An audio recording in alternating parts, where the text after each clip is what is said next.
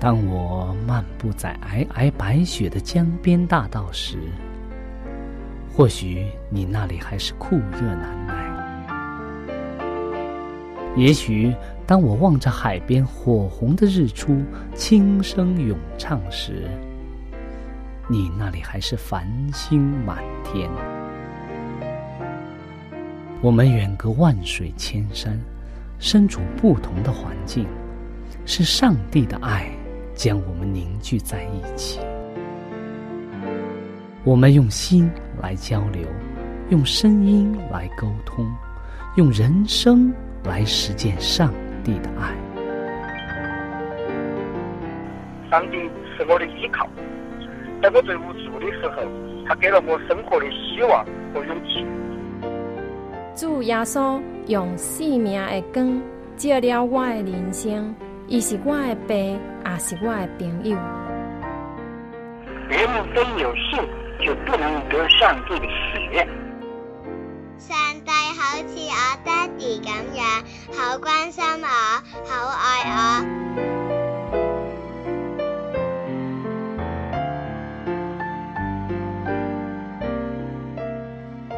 亲爱的听众朋友，我是小明，欢迎您收听由我为您主持的《小明说事》节目。在这里呢，我们将以轻松愉快的互动方式，来与您分享一些有趣的哲理故事、人物故事，或发生在你我身边的故事。同时呢，也希望你和我能够从这些故事中得到一些属灵的启示。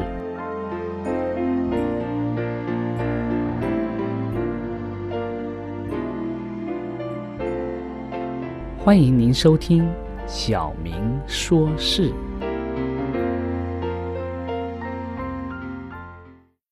亲爱的听众朋友，大家好！我们今天很高兴又和大家在空中相遇了。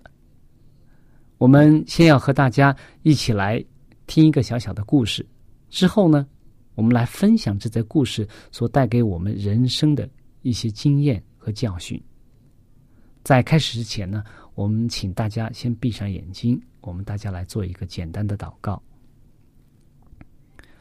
亲爱的天父，我们感谢你，使我们又有相聚的时间。我们也邀请你在我们当中，你的圣灵感动我们，开启我们的心眼，使我们能够看明上帝的旨意，也能够真正的了解上帝的爱。我们这样祷告，是奉耶稣的名。阿门。亲爱的听众朋友，今天我们和大家分享的这个故事的题目啊，是叫“如天一般的高，像天一样的高”。说到这个故事的题目的时候，大家能不能想到一则经文呢？好像有有一则经文是和这个我们的今天的题目是很相似的。它记录在以赛亚书的五十五章第九节。如果有圣经的话，大家要打开以赛亚书五十五章第九节。经文这样说：“天怎样高过地，照样我的道路高过你们的道路，我的意念高过你们的意念。”这则经文告诉我们啊，他说：“天怎样高过地。”天地之别，我们经常用“天地之别”“天壤之别”来形容天和地距离是很远的。所以我们可以看看到，上帝的道路和我们的道路经常是天壤之别的。上帝的意念和我们的意念也是天壤之别，所以我们人很难去想象上帝的智慧，但是上帝对我们却是非常的了解的。那么，这则故事发生在十八世纪，在十八世纪初啊，英国的监狱里面住满了各种欠债的人，还有各种各样的政治犯。为了美国的独立战争啊，虽然不知道要把这些犯人送到哪里去啊，但是当时的法官们判决犯人都要离开英国。这个问题啊，直到最后才找到了解决的方法。约瑟夫·班克士是一位库克探险队的队员，他觉得澳洲就是我们所说的澳大利亚了，是一个新建监狱的理想地点，因为犯人们不可能逃走，当地人很友善，气候也很温和，土地广大到可以自由、可以自足的生活，加上啊。当地的木材还有丰富的石油资源呢，都可以解决他们人人们的生活问题。因此啊，阿瑟·菲利普队长啊，负责带领着七百名已经判罪的犯人，还有一队士兵前往澳洲的纽绍市惠尔。不久啊，他们又移到了杰克森港口。菲利普称他是这个。杰克呃，这个杰克森港口啊，是一个最好的，就是当时世界上最好的港口。自从一七八八年一月二十六日，英国开始送新的犯人来这里之后啊，慢慢的新的移民也来了，他们开始努力的兴建，以至于啊，悉尼啊成了一个当时最大的殖民地。英国国会的议员们啊，他们都认为，他们建立了一个殖民监狱殖民地，却不认为上帝对澳洲，也就是澳大利亚有一个更大的计划。不久之后啊，这里成为了传扬富林信息的中心，信息从这里传扬到了亚洲及太平洋地区。大约在悉尼的殖民地成立一百年后啊，基督复临安息日会的国外布道士来到这里，从小的开始，以至于最后成千的人乘船离开这里，离开这个美丽的港口，将信息传送到、传播到了印度啊、非洲以及太平洋的各个小岛，在澳洲成立的。第一间基督复临安息日会联合会的组织成立了，成了这个世界上教会的典型。在怀艾伦师母的带领下，阿凡戴尔学院啊，成为各地基督化学校的典范。澳洲也发展成为健康食品工业的先驱。承认上帝在人类及国家中。默默的完成更高的旨意，乃是一件让人多么兴奋的事情。当时的英国的国会议员、王子，还有众多的囚犯，都在他的手心当中。我们可以看到，在这个故事当中，当时的英国人是为了解决这些囚犯的问题，他们希望把这些囚犯放在另外一个地方，而不是放在英国本土。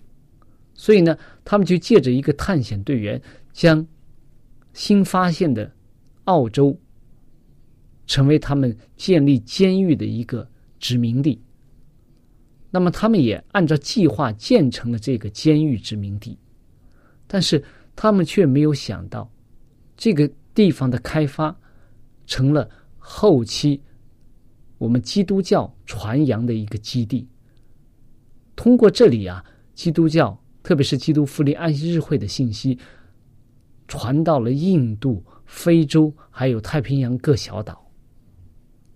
虽然人的计划是在这里建立一个小小的监狱，但是上帝却借借着他的计划，借着人的计划去成就他伟大的事业。上帝在每个人在每一件事情当中。都有他自己锁定的目标和计划，就像我们今天所刚刚所读的经文一样，天怎样高过地，照样我的道路高过你们的道路，我的意念高过你们的意念。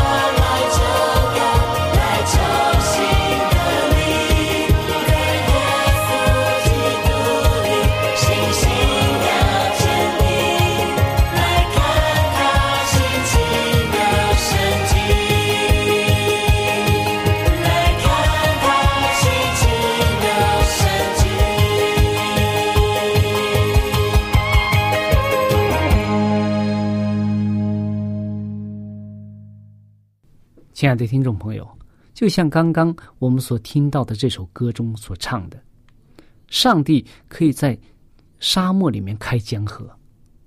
我们人类凭借人类的智慧，凭借人类的经验，凭借我们所见识的东西，我们很难去想象上帝怎么样去运作，怎么样去用他的智慧引导人的生命，引导人的生活。但是。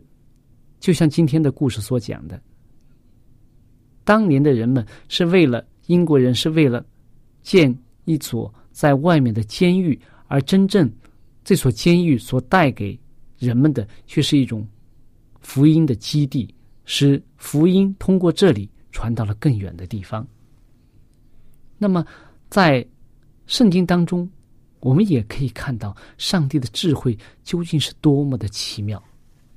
我们经常讲基督教，基督教，那么基督教的救赎论，对于我们每个人来讲都是非常奇妙的，对于人类的这个智慧来讲也是非常难以理解的。上帝怎么样创造人？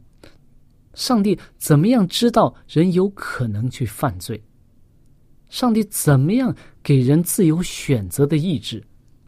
而且，上帝竟然爱人爱到，愿意牺牲自己的独生爱子，让他降生为人，在世上过一种靠着上帝过一种无罪的生活，而且在传道三年多的时间当中，忍受各种各样的逼迫、各种各样的侮辱，最后死在十字架上，为我们流出宝血。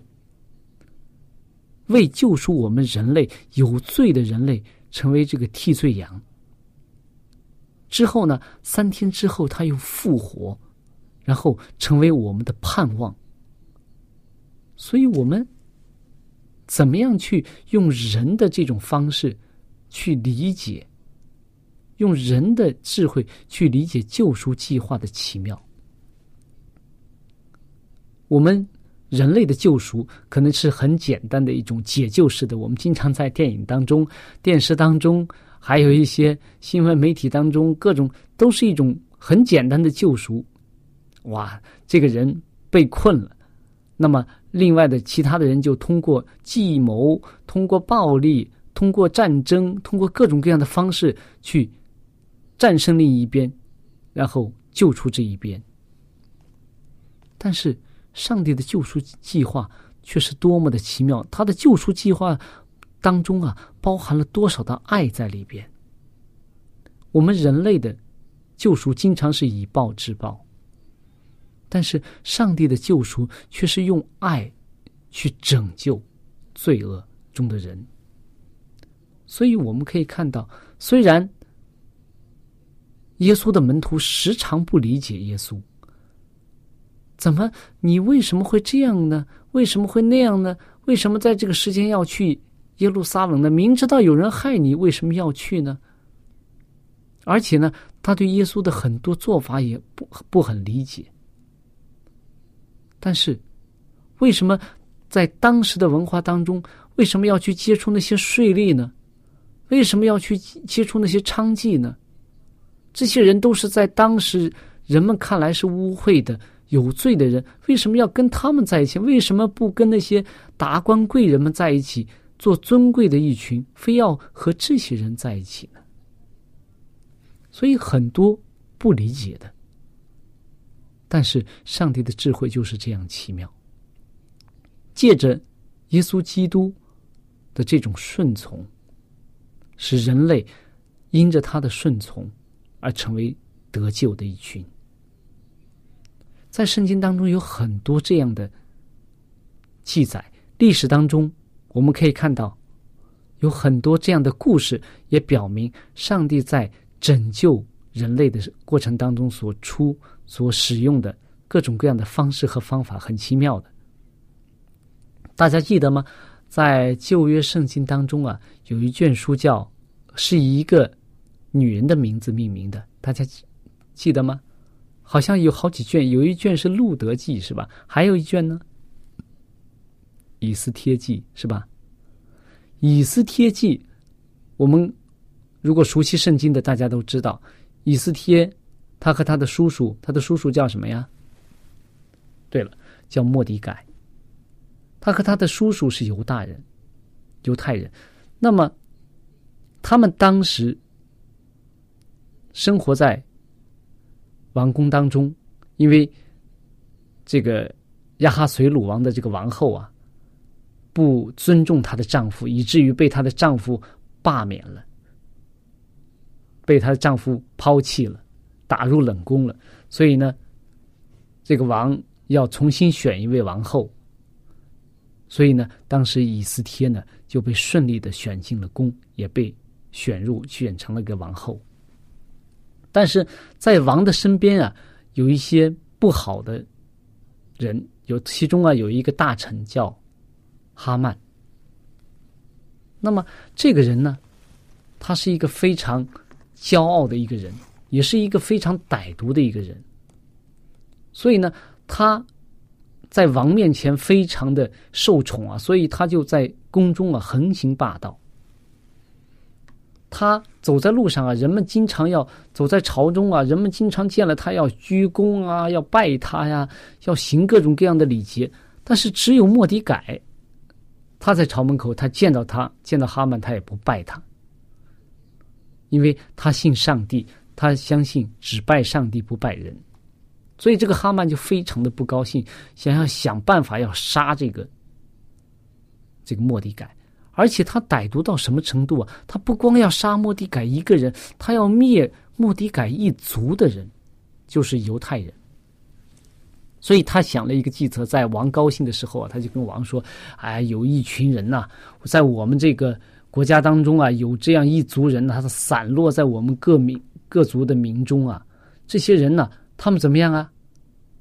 他们不听话的，他们有他们自己的律例典章，他们不遵守王的这种律例的，所以呢，这些人如果存留着，对我们是非常不好的。所以呢，当时的亚哈随鲁王，他听到这个哈曼的这个举荐啊，他说：“哎，对呀，这些民将来可能是对我们这个国家政治啊。”国国家都是非常有害的，所以呢，他说，那就把这个这个哈曼就建议说，我建议把这些民灭了。所以呢，亚哈随鲁王就相信了他的话，也下了旨意，要在一定的时间之内，要把犹太人要灭绝了。但是哈曼并不知道，这个王后以斯帖也是犹太人，所以这个时候啊。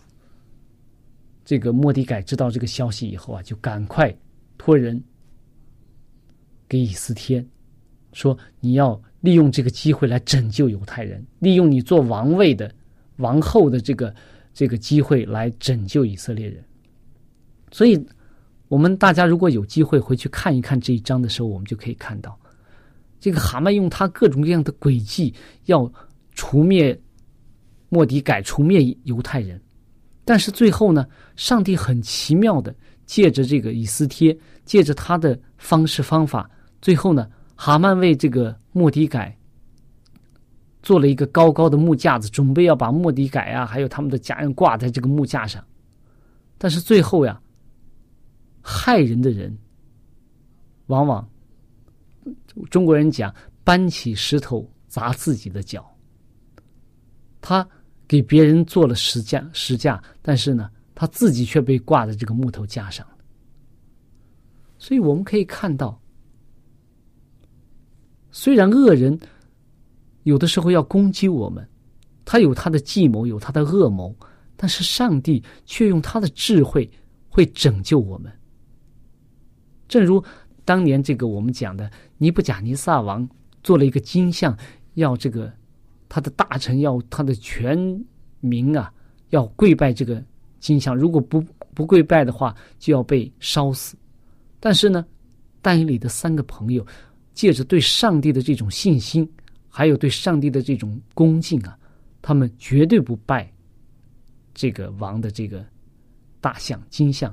所以呢，被虽然被扔在烈火的窑中啊，但是他们却没有被烧伤，连头发都没有烧焦。所以我们可以看到，上帝的智慧和上帝的能力是远远的超过人的能力，甚至作为当时巴比伦尼布甲尼撒王那么有权势，统管着这样大的一个帝国，但是呢，他看到上帝的作为之后，也服服下拜。我们可以看到，人的智慧。人的能力和上帝的智慧、上帝的能力真是天壤之别。正如圣经当中所告诉我们的：“天怎样高过地，照样我的道路高过你们的道路，我的意念高过你们的意念。”上帝要让我们在人生当中去体验这种上帝和人智慧的区别，去体验上帝爱我们的。之深，也让我们能够在人生当中学会不断的信靠他，而且在信心上逐渐的进步，能够将来有一天能够真正的全心全意的依靠他，这样我们就能够真正的因信称义，被称为有福的，被称为上帝的子民。我们每个人都是在上帝的手中，我们。在圣经中当中看到，上帝说：“我是窑匠，你们是泥。”如果我们愿意真正的顺服在上帝的手中，我们将自己完全的交托给他，上帝一定会在他的手中塑造我们，使我们成为有用的器皿。亲爱的听众朋友，我们的节目到这里就结束了。如果你有什么属灵的感受，或者是听了节目之后有什么感动，你可以用电邮的方式和我们直接联系。我的电邮地址是小明，就是拼音的小明 x i a o m i n g，小老鼠 v o h c 点 c n。我再说一遍，我的电邮是 x i。a o m i n g at v o h c 点 c n。那欢迎您写信给我们，我们可以在属灵的历程上可以互相勉励、互相支持、扶持，共同奔走天国的道路。在这里，我再次感谢大家收听我们的节目，上帝祝福你。再见。